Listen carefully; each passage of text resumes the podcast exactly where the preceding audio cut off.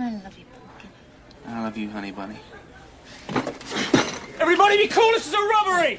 Any of you fucking pricks move! And I'll execute every motherfucking last one of you!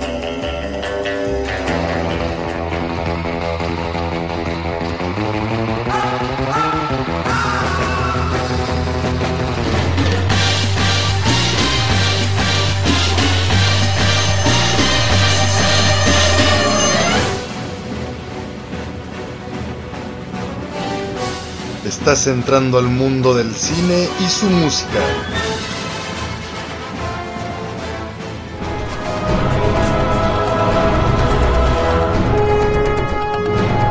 Cine en partituras.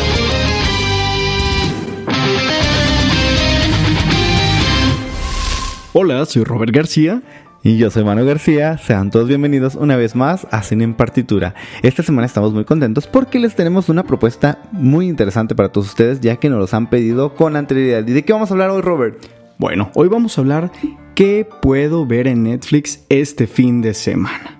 ¿Y por qué? Es porque muchos de nuestros amigos nos han preguntado, oye Robert, Manu, recomiéndenos algo, ¿qué puedo ver este fin? Que no sea algo tan de drama, algo tan eh, complejo, que no sea cine de arte.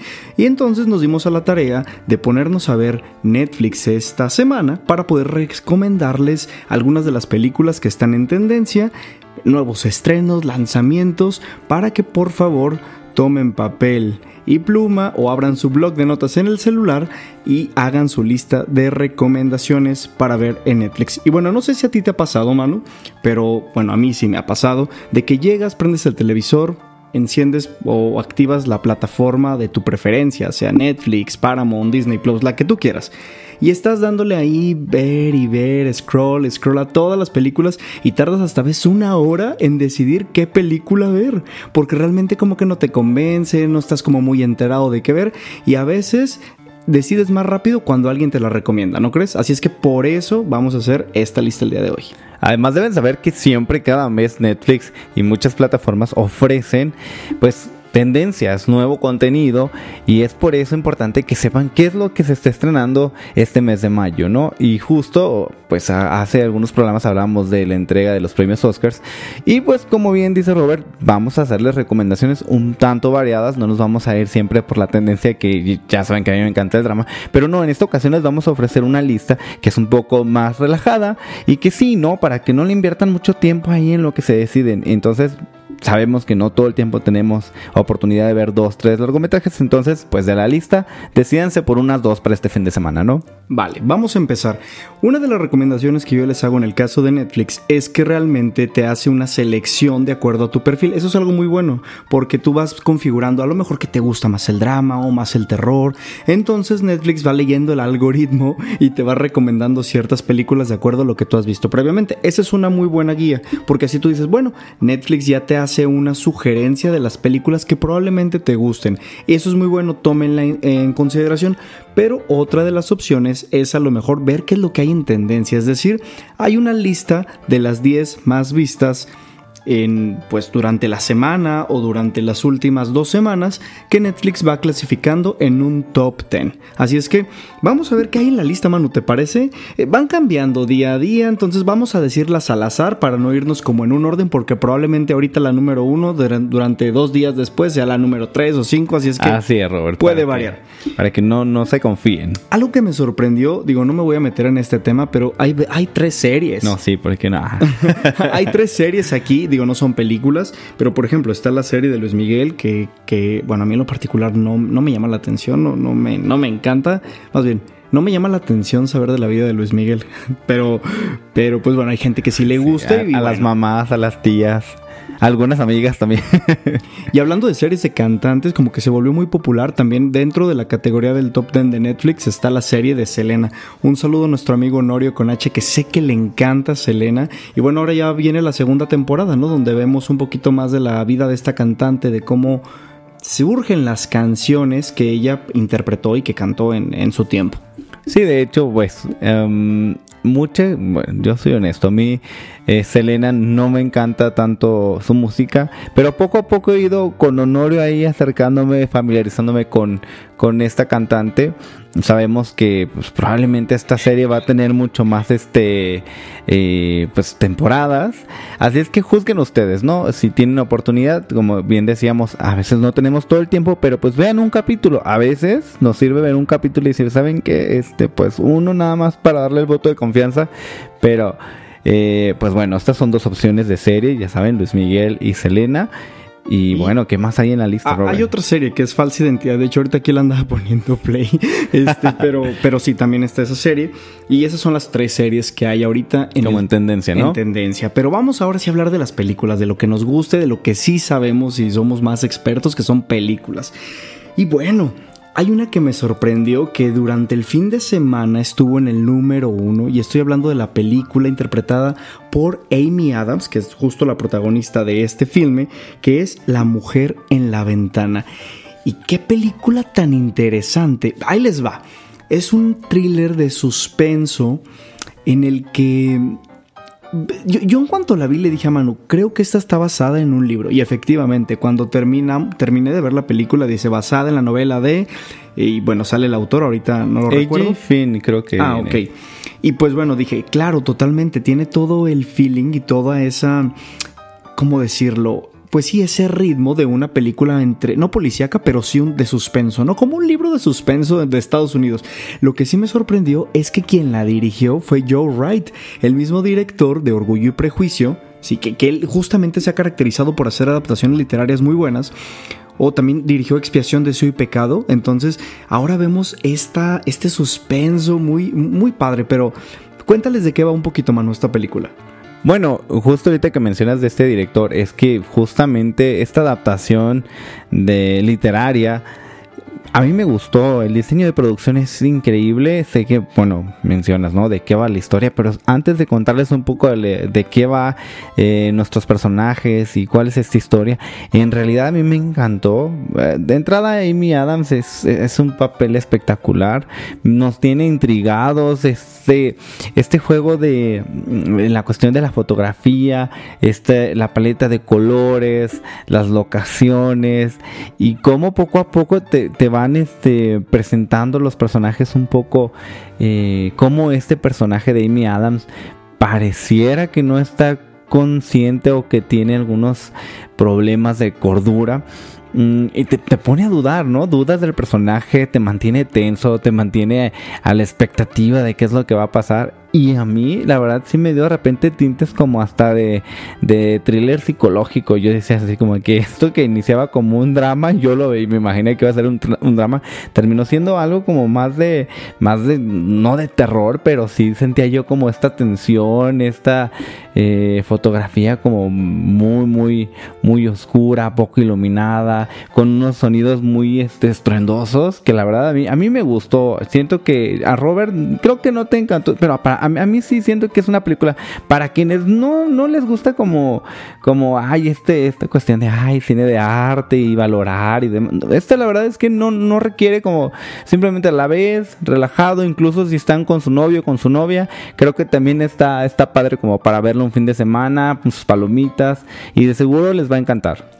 Bueno, ahora yo sí les voy a platicar entonces de qué va la película. Y cuenta la historia de la doctora Anna Fox, que es una que tiene agorafobia, se llama agorafobia, Sí, que es el miedo a los lugares públicos, al exterior, imagínate. Entonces comienza de una manera muy extraña porque comienza con la cita con su psiquiatra. Sí, vemos que empieza en un día lunes. Con el paso de la película vamos viendo que va avanzando martes, miércoles, jueves y justamente todo transcurre en una semana, Manu. En una semana en la que tiene vecinos nuevos a la que ella, pues como no le gusta estar en el exterior, los observa a través de su ventana. Por eso se llama la mujer de la ventana. Entonces todo esto empieza a desatarse con... Ella cree que son alucinaciones, pero realmente eh, no les voy a contar hay situaciones que pasan que son reales, otras que no, pero todo es a causa del medicamento, bueno, al abuso o la ausencia del medicamento y al abuso del alcohol más bien, porque pues ahí como que tiene esa combinación, vas descubriendo poco a poco el personaje, qué pasó con su pasado, su familia. Y está súper buena. Aparte también sale Gary Oldman, que vimos ahorita que estuvo nominado al Oscar por interpretar a Mank, Mankovich. Y también sale Julian Moore, también nominada al Oscar. Entonces hay actuaciones bastante padres y muy, muy buenas e intrigantes. A mí me, sí me gustó, o sea, no, no digo que no es mi favorita, pero sí me, sí me mantuvo entretenido. Y sí da ciertos giros que yo sí no esperaba. Ay, y lo que más se me hizo chistoso es su mascota, el gato Punch. Ese, es ese me gustó. Sí, la verdad es que, mm, como bien menciona Robert, las actuaciones son buenas. Tenemos actores de renombre. La producción es muy buena. Yo sigo asombrado porque en realidad vemos. Hay muchísimo por donde darle como la palomita a esta película. Y, e insisto, ¿no? Si no es tanto su mood de ver algo como mm, que les cueste como mucho trabajo.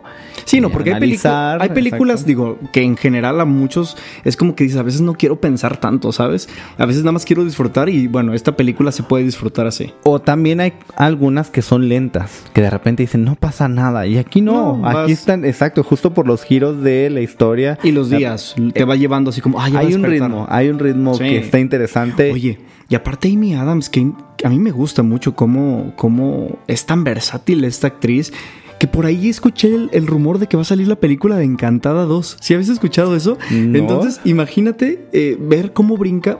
Vimos, la vimos justamente en la película donde estuvo nominada Glenn Close al Oscar, Hilly Billy Legacy, que también sale como una loca desquiciada, adicta, y ahora la vemos aquí como una, pues una enferma, ¿no? Una enferma mental.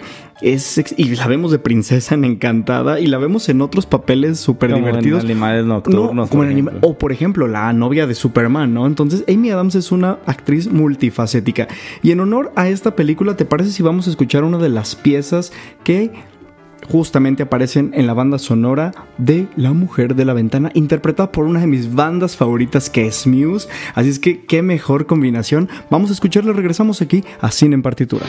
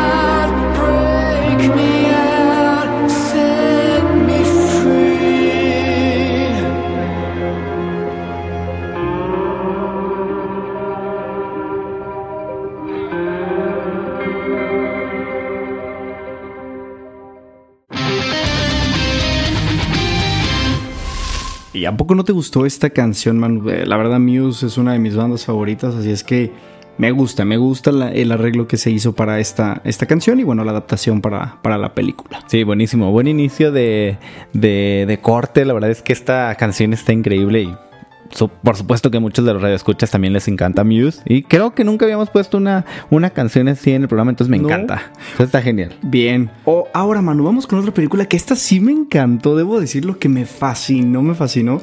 Es una película francesa. Para los que piensen que el cine francés es aburrido, que es lento, que es contemplativo, aquí con esta película vamos a darnos cuenta de que no todo es así. La verdad. Estoy hablando de la película Oxígeno, que también está dentro de las, del top 10 de esta semana de Netflix y está extraordinaria. Vamos a ver a esta actriz, ¿cómo se llama? Melanie. Melanie Melanie Laurent. Melanie, Melanie Laurent, que la vimos en Los Bastardos sin Así Gloria, es. que también la vimos actuando en... Ay, Dios, se me olvidó. La de... Con este... Te recordamos, Robert. Ahorita me acuerdo, ¿no? Es que sí, eso, eh, de hecho, o sea, retomando lo de lo del cine francés, hay muchos matices, el abanico de posibilidades es, es, es, es vasto, no podemos encasillar o así como decimos, ay, el cine mexicano todo es comedia, tampoco podemos decir que el cine francés todo es drama y todo es lento, por supuesto que no. Y creo que esta propuesta, esta producción de Netflix, la verdad nos sorprende, sobre todo a mí porque es ciencia ficción y, muchos sabrán que que pues ciencia ficción no es un género que a mí me, me encante. Por ejemplo, puedo nombrarles que está La Llegada, The Arrival, justo también ahí sale Amy Adams, si no me equivoco. Y es que en esta, en esta entrega francesa, Oxygène, eh, dirigida por Alexandre Aja, eh, pues es una, es una historia que está bastante... um, sorprendente porque de entrada vemos solamente esta actriz, o sea, vemos durante todo el largometraje a Melanie, Melanie Laurent y por cierto, a mí me recordó un poco a, a Gravity de, Mm. de Cuarón porque justo pues vemos casi todo el tiempo a Sandra Bullock en esta, en esta entrega. Aquí también a Melanie Laurent se lleva, se lleva todo el tiempo la historia, la vemos cómo reacciona, que está en una cápsula, ¿no? Literal está toda la película transcurre en una cápsula y ella intentando que la rescaten. Es algo extraordinario. Yo me estoy imaginando todo el tiempo. Técnicamente estaba pensando cómo la grabaron, cuántas escenas rodaron, este, mm, cómo- de qué tamaño sería la cápsula para poder meter la cámara. Cómo- es que está extraordinaria, en verdad. La verdad eh, es una película que ahora yo les voy a contar un poquito de qué va, sin spoilearles, pero eh, todo comienza cuando eh, la, la doctora eh, Elizabeth, Liz, que está ahí encerrada en la cápsula, despierta de un hipersueño en el cual se da cuenta que está atrapada en una cámara médica, ¿sí? que usualmente las utilizaban para que cuando había una persona que estaba con padecía alguna enfermedad, los ponían dentro de estas cámaras durante un tiempo, sanaban algunas partes y bueno, después los estaban dentro del hospital, pero dentro de la cámara. Entonces ella todo el tiempo cree que está dentro de un hospital, pero no es así. No les quiero contar de qué pasa más adelante, pero empieza todo el problema en el que ella dice, oye, ¿qué, qué hago aquí encerrada? Necesito escapar y contacta al exterior con la policía en la que pide ayuda para ser Y de eso empieza la historia, porque comienza con que tiene 32% de nivel de oxígeno y obviamente llegando a menos del 2%, pues prácticamente su vida pues, pasaría a pues a nada, a morir, ¿no? Durante todo este eh, tiempo que vamos viendo cómo transcurre y cómo ella va averiguando cosas, porque aparte pierde la memoria, va recuperándola con ciertos recuerdos que no sabemos si son reales o fueron implantados. Es lo que les voy a decir para que por favor la vean este fin de semana. De hecho, algo también que tenemos que comentar es que uno de los actores que, que también es parte de esta historia, que es como, como si adaptáramos a Siri, pero en la cápsula médica, se llama Milo eh, o Milo. Es interpretado por Matthew Al Amalri y él ya lo habíamos visto eh, justo en la entrega de los premios Oscars hablábamos del The Sound of Metal. Pues aquí también sale este personaje que es el papá de, de la novia del protagonista, eh, que sería Richard Berger. Y bueno, esa es una. Y hablando del cine de hace ya algunos años francés, pues está La escafandra y la mariposa, también una extraordinaria historia. Pues este actor aparece o tiene uno de los personajes centrales que es Milo, pero pues únicamente escuchamos su voz, Su ¿no? voz. Entonces es, es increíble. Retomando un poco la producción, Robert, yo creo que es muy rescatable decirles eh, toda esta cuestión biomédica de, de cómo es como este capullo se regenera y, y la, la tecnología avanzada de esta cápsula se ve increíble. O sea, desde... Sí, la película habla de biotecnología, habla de mucha ciencia, de muchos avances, que la verdad, Manu, yo creo, la verdad, que no estamos tan lejos de que realmente existan y aún pues no lo sabemos nosotros como seres humanos eh, Como mortales, mortales, ¿no? Sí, de hecho yo creo que eso es lo espeluznante, ¿no? Que podemos imaginarnos que, que es un futuro que probablemente ya es como un presente y nosotros ignoramos que ya está este, en proceso de... De, de hecho, quiero contarte algo, Manu. La verdad es que aprovechando que estamos hablando de oxígeno, de esta película, quiero recomendarles una serie que también está en Netflix, que es un conjunto de distintos cortometrajes que se llama Love, Dead and Robots. De hecho, terminé de ver Oxígeno y después me puse a ver algunos de los cortometrajes que también son hasta cierto punto un tanto futuristas y realistas. Y en verdad que me dejó pensando. La noche como que me desperté varias veces al baño. Yo estaba así como de, ay, eh, ¿estará pasando esto en la humanidad? Y la verdad es que les quiero recomendar. Esta serie ya había salido con 11 o 12 capítulos. Uno de mis favoritos era el de Sigma. Eh, véanlo, está increíble. Sigma Blue, ¿no? Sigma Blue. Pero ahora... Recién acaba de salir nuevamente la segunda Sí, también temporada. este mes, ¿no? En mayo. Sí, con ocho episodios que están extraordinarios. Un- uno que me encantó que se llama Pop Squad, que me fascinó. Tiene un mensaje No, increíble. No, no, buenazo. Imagínense que la premisa es, somos, como seres humanos nos podemos hacer inmortales y entonces el crimen es que haya nuevos nacimientos porque ya no puede haber gente nueva, sino que solamente los que prevalecen. Entonces se dedican a asesinar a aquellos niños que nacen. Imagínense qué cruel está esta historia, pero qué mensaje tan fuerte tiene de por medio. Eso- ese me gustó mucho y hay uno que se llama Snow, Snow in the Desert, que es ah, un albino en el desierto, le pusieron en español, que también habla de un, un pues un, un individuo que tiene como un cierto superpoder de inmortalidad y de regeneración. Pero está muy padre, la verdad es que el mensaje, volvemos a lo mismo, vamos al mensaje que hay en el fondo de cada uno de estos cortometrajes y la animación no se diga, al menos en esos dos, a mí me fascinó la manera en que están animados, tan extraordinarios, de hecho parecen humanos muchos de ellos. Eso es lo increíble, justo, Robert, que quienes se acerquen a esta producción sin saber que es una animación pueden jurar que es una mm, incluso este de la tecnología que hay en, en algunas eh, ¿Rotoscopía? Exactamente, o pudiera, ¿no? Pero en realidad es que está increíble. Yo me quedé fascinado eh, porque además son rápidos. Hay unos cortometrajes que sí duran creo que 18 minutos, pero ni siquiera se sienten. o sea, son, son cortometrajes muy, muy rápidos. La gran mayoría está entre 12 minutos, hay algunos de 7 minutos. La verdad, véanlos, o sea, pueden aprovechar hasta en- antes de irse a trabajar o en, en ese break que se van a dar en la comida, métanse a Netflix, vean uno de los cortos, uno cada día de la semana y créanme que no se van a arrepentir. Sí, seguramente van a conectar con, con más de alguno y en verdad se van a quedar asombrados. Incluso para quienes no son tan amantes de la animación, se van a quedar boquiabiertos porque en verdad es, es, es un trabajo increíble. Y a, a mí- a mí uno que me, que me encantó es el donde vemos al gigante. Un gigante humano, ese creo, si no me equivoco, es el último capítulo de, de, Sí. de las, de esta serie de cortometrajes.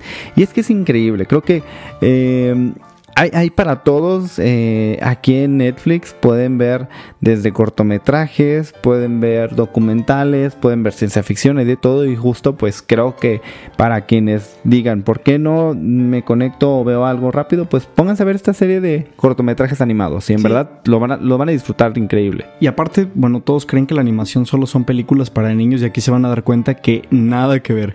Pero bueno, hablando de animación y ahora sí de películas para niños dentro de las tendencias en Netflix de esta semana, está casualmente la película del Grinch. Eso me hizo súper extraño porque no estamos en Navidad, pero bueno, está bien, vamos a romper un poquito con los paradigmas de, de ver cosas navideñas solo en Navidad. Y hay otra película también animada que se llama la familia Mitchell versus las máquinas, que se tratan obviamente esta familia que une, que no tiene ni idea de cómo salvar el mundo, pero une sus esfuerzos para poder luchar contra estas máquinas. Entonces también es una animación ligera que puedes disfrutar en familia con tus niños, si es que tienes niños, y también están dentro de las tendencias de esta semana de Netflix. Oye, Robert, hay una que no está en tendencia, pero creo que también deberíamos de comentar. Es la de los monstruos, la de, los animales, las arañas, estos gigantes. Ay, claro, sí, sí, sí, esta está buenísima. eh, de Amor y Monstruos, se llama Ajá, Love and exacto. Monsters. Oigan, esa película es muy buena, ¿eh? A mí me sorprendió, la verdad es que yo cuando la vi, vi el título y dije, ay, qué flojera, así como Sí, que no, dije, no "Ah, caso, ah". vamos a ver qué tal. Pero en verdad que me dejó un muy buen sabor de boca, cosas que realmente yo no esperaba. Está súper padre. Les platico rápido de qué va para poder escuchar la siguiente pieza. Cuenta la historia de una humanidad que después de haber sido, bueno, iba a caer un meteorito a la Tierra, los, eh, con eso empieza, ¿eh? no, les estoy, no les estoy spoileando. Eh, iba a caer un meteorito a la Tierra, lo detienen, pero como que los restos del meteorito caen en la Tierra y empiezan a afectar a los insectos que vivían y estos empiezan a crecer y se hacen monstruos gigantes y empiezan a acabar con más del 90% de la humanidad, creo que era lo que decía la historia. Y entonces eh, hay un- una pareja de novios que se separa y uno de ellos pasa el tiempo y emprende una misión para ir a buscar al amor de su vida. Y, aquí empieza toda la historia que está súper divertida. De hecho, estuvo nominada en los Oscars a mejores efectos visuales y la verdad es que son extraordinarios. Y es que también véanla, de Amor y Monstruos. Y ahora vamos a escuchar otra pieza, Manu. ¿Cuál va a ser? Sí, justo del largometraje de Oxygen, donde vemos a Melanie Laurent, vamos a escuchar esta canción, esta pieza, perdón, llamada Memorial.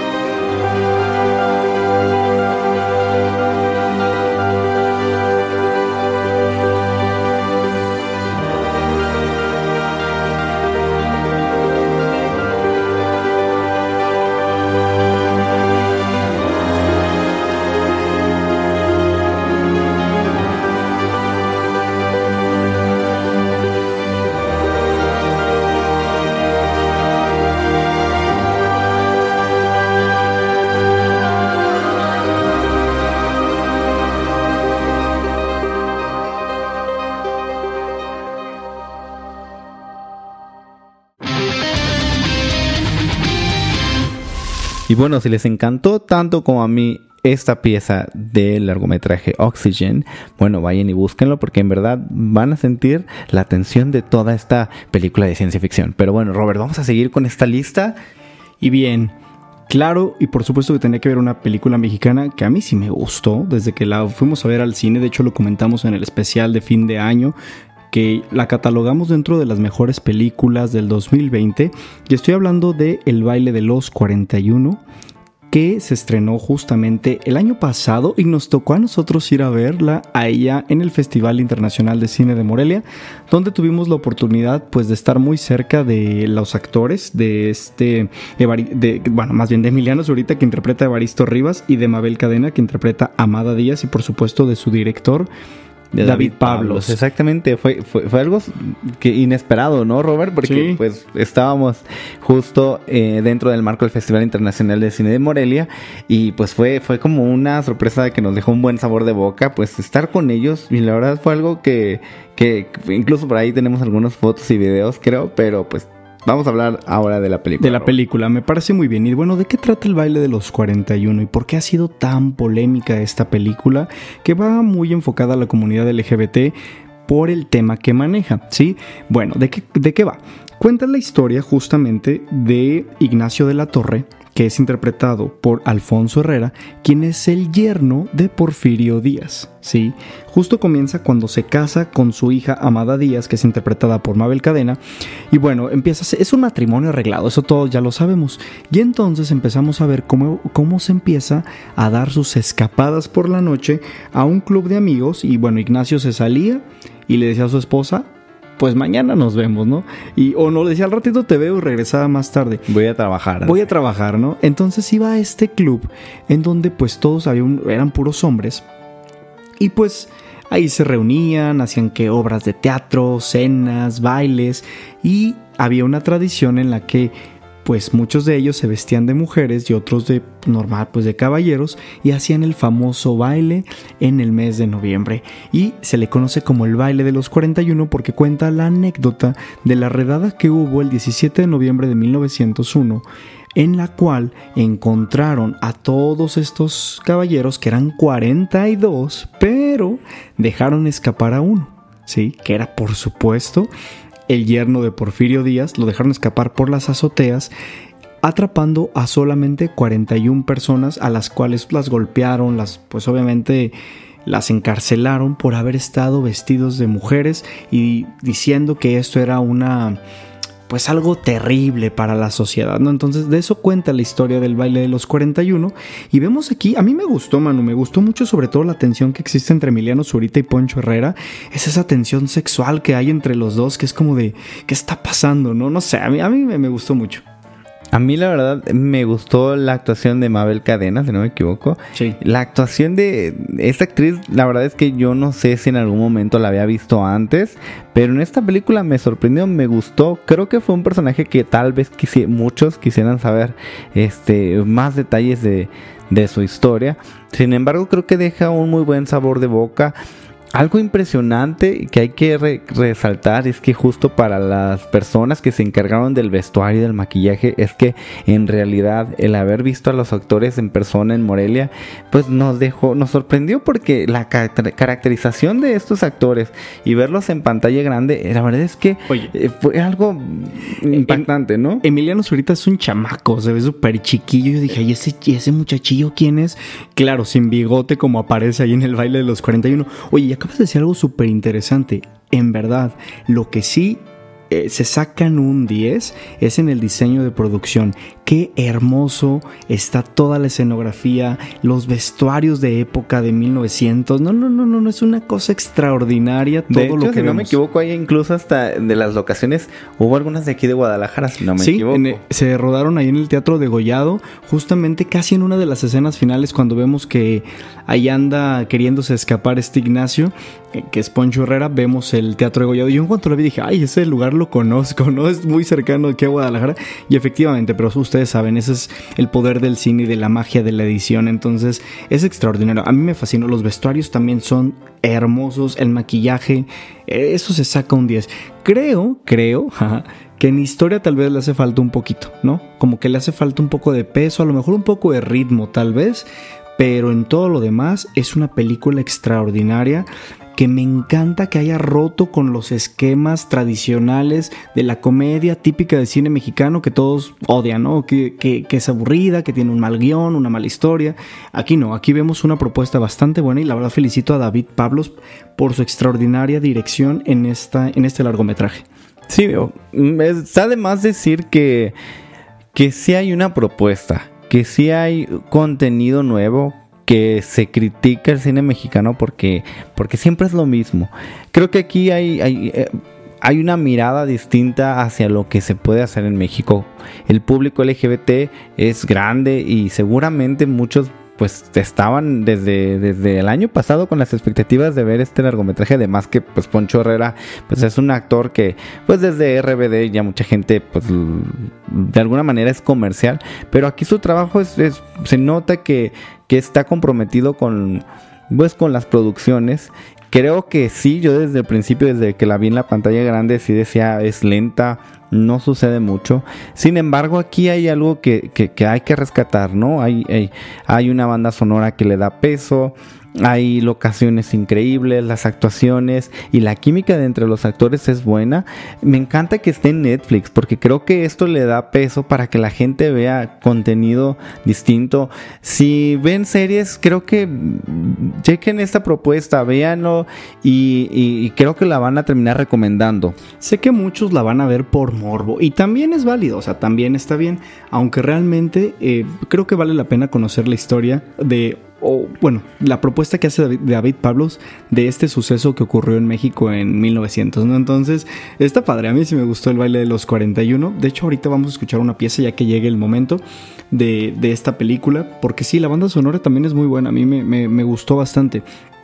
Ya me acordé que te iba a contar, Manu.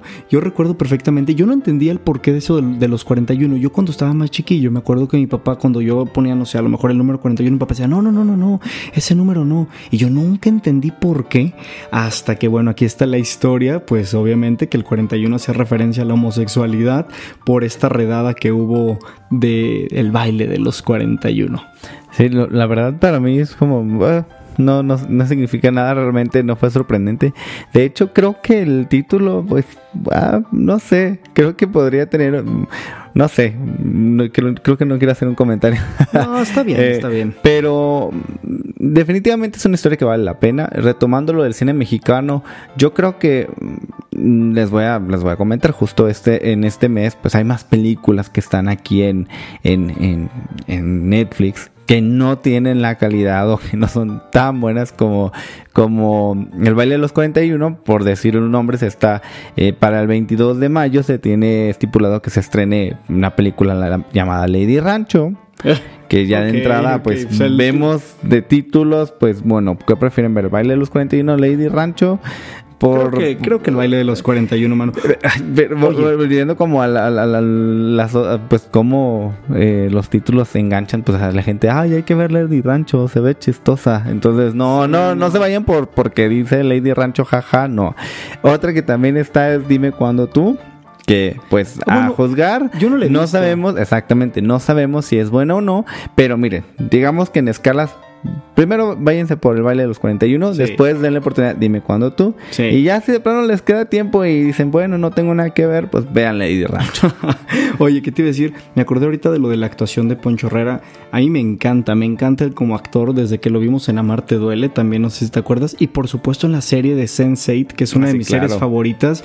Ahí la verdad es que Poncho Herrera se ganó mi respeto total. Y en el baile de los 41 su actuación me encanta, me encanta ese enojo que transmite porque es como un enojo contenido que lo vemos todo el tiempo y lo hace muy bien. Y aparte yo lo sigo en redes sociales y veo cómo es con su hijo y súper lindo y demás. Y verlo en ese personaje me fascinó. La verdad me gustó mucho. Y como les dice Manu, la verdad hay que ver más cine mexicano. Propuestas de cine diferente, váyanse a los festivales. Ahorita que todos los festivales están siendo en línea, también aprovechen. Por ejemplo, el año pasado, ay, de hecho, ¿sabías que se va a estrenar Los Lobos ya? De Samuel Ah, Kichi en sí, en- cines. en mayo. Pues imagínate, está increíble. Vayan a verlo. En verdad, Los Lobos es una película encantadora que les va, los va a enamorar. Esa sí, se lo podemos firmar. Es una garantía. Los Lobos es una película que vale muchísimo la pena. También es, eh, bueno, esta es producción de aquí de Jalisco y, ah, vaya, no por algo ganó tantos premios, ¿no? Eh, Robert, antes de irnos, creo que tú les querías platicar algo de, de una, una trilogía, si no me equivoco, de película de la expiación, ¿no? Ah, bueno, me parece que sí, pero se las voy a contar ahorita al regreso mejor, Manu. Vamos a escuchar mejor esta pieza de, que se llama Iniciación, justamente del baile del los 41, que aparece en la escena en la que Baristo es recibido por primera vez al Club de los 41. Así es que vamos a escucharlo y regresamos aquí a Cine en Partituras.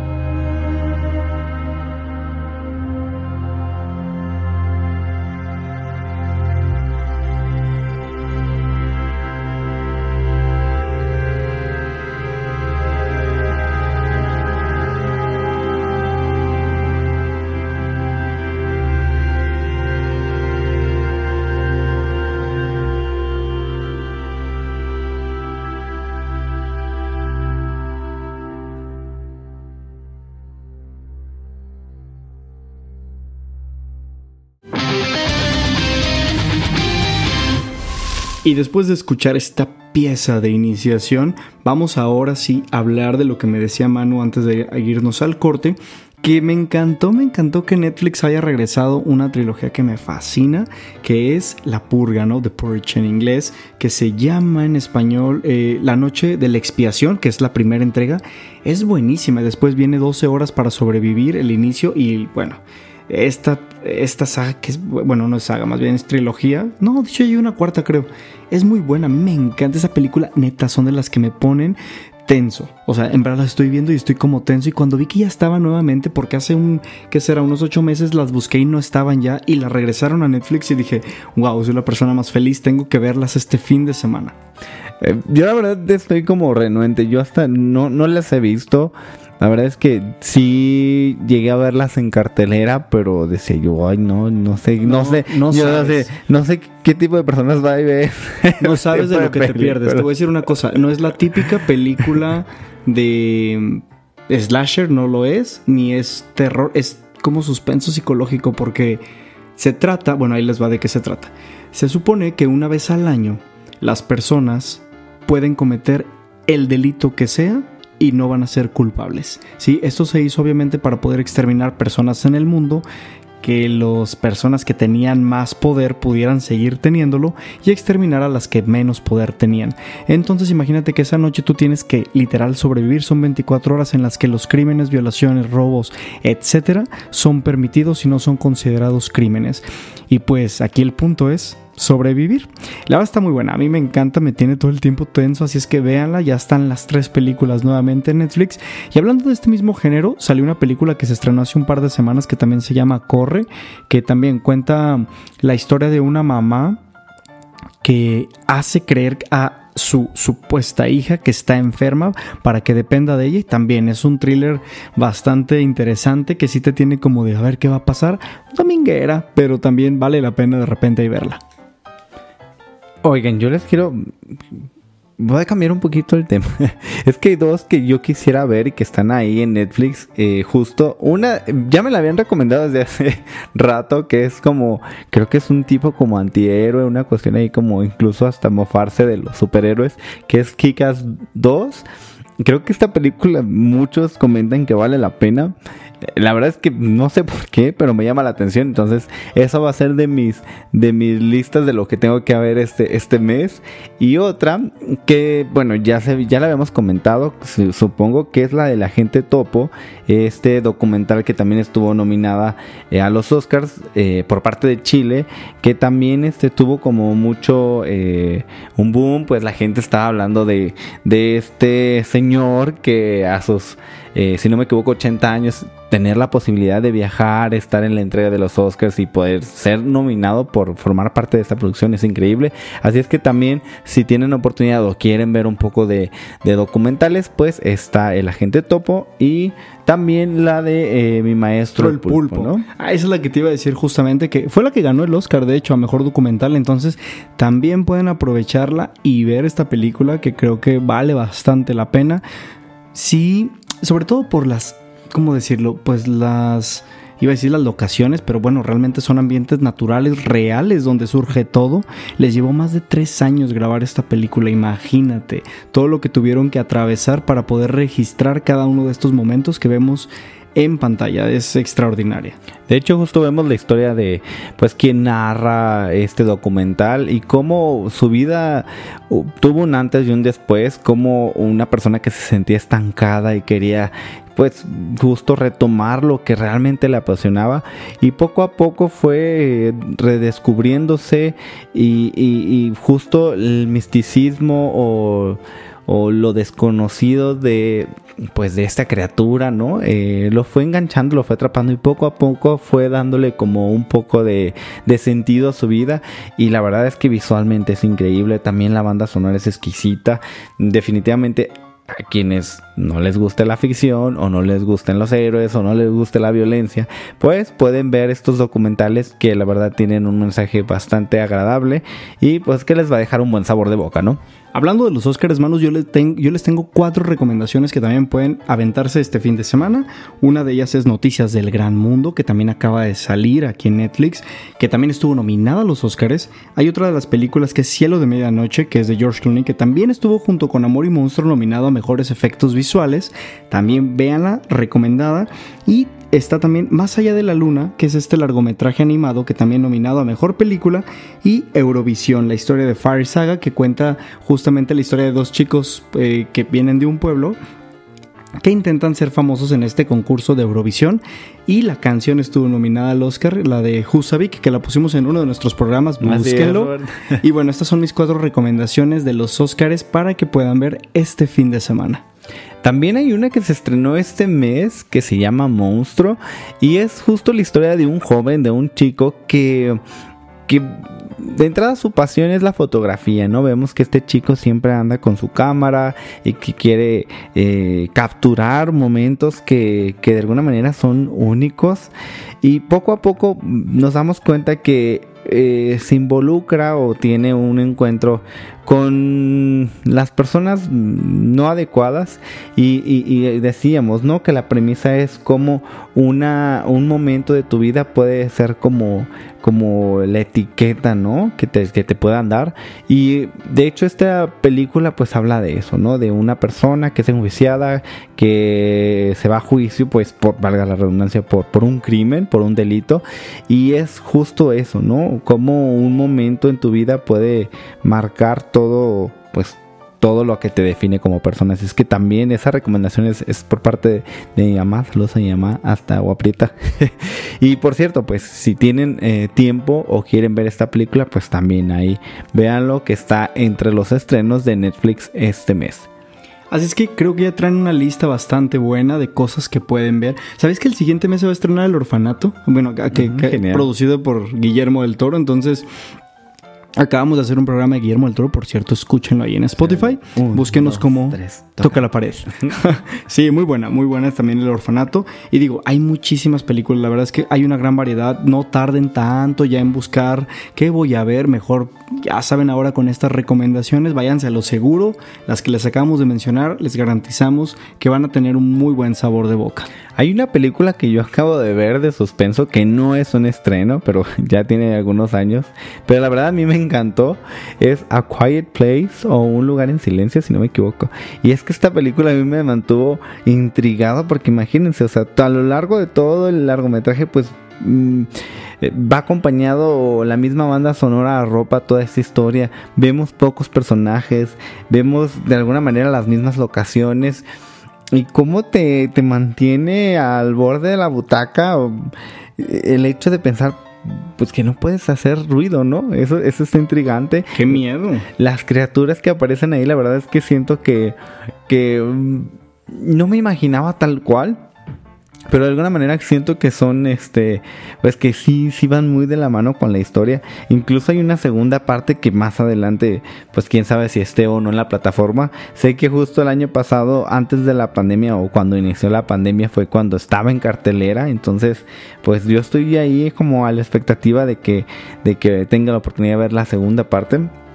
Que justo decía Robert que quien es el actor, pues es el director de, de la película. Y la verdad es Y que el hace- esposo de Emily Blunt, de la Ah, actriz. aparte, ¿no? Y la verdad es que está, está muy buena. La verdad creo que es una propuesta distinta. Eh, es algo que no habíamos visto cinematográficamente. Sobre todo para quienes nos, nos encanta como el terror, el suspenso, el thriller. Es una, una película que vale la pena.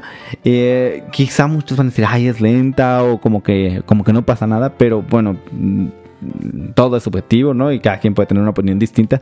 En verdad a mí me gustó, así es que si no la han visto, vayan y busquen A Quiet Place. Bueno, y entre esas hay muchísimas películas que pueden ver de las clásicas Forrest Gump, Mad Max, Matrix, o sea, películas que ahorita están súper buenas ahí en, en Netflix, que de hecho ahorita es lo que estaba viendo mientras Manus hablaba, Parásitos, El Pianista, La Habitación, o sea, hay películas muy, muy buenas, la verdad es que, que creo que pueden pasar un ah, eterno resplandor de una mente sin recuerdos, también está disponible, está buenísima Dunkirk de eh, Nolan, Django de este Tarantino. No, no, no, eh, historia de un matrimonio. Vean la de Pieces of a Woman, también la teoría del todo, Jurassic Park, Call Me by Your Name. No, hombre, no, no, no. Hay un montón de películas. En verdad, cuando dicen no tengo nada que ver en Netflix, es como de más bien.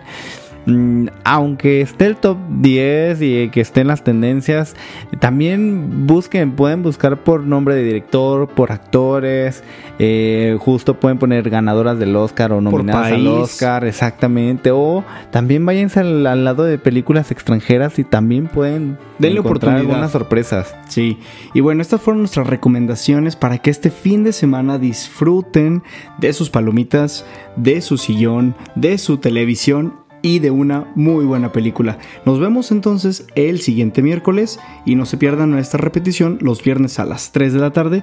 Gracias por haber estado con nosotros. Hasta la próxima. Nos vemos.